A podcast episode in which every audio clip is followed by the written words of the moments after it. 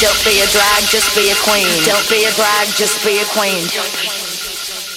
Don't be a drag, just be a queen. Don't be a drag, just be a queen. Don't be a drag, just be a queen. Don't be a drag, just be a queen. Don't be a drag, just be a queen. Don't be a drag, just be a queen. Don't be a drag, just be a queen. Don't be a drag, just be a queen. Don't be a drag, just be a queen. Don't be a drag,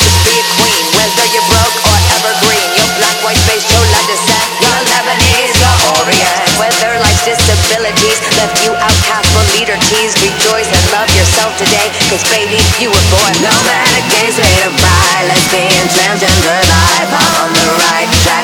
Baby, I was born to survive. No matter black,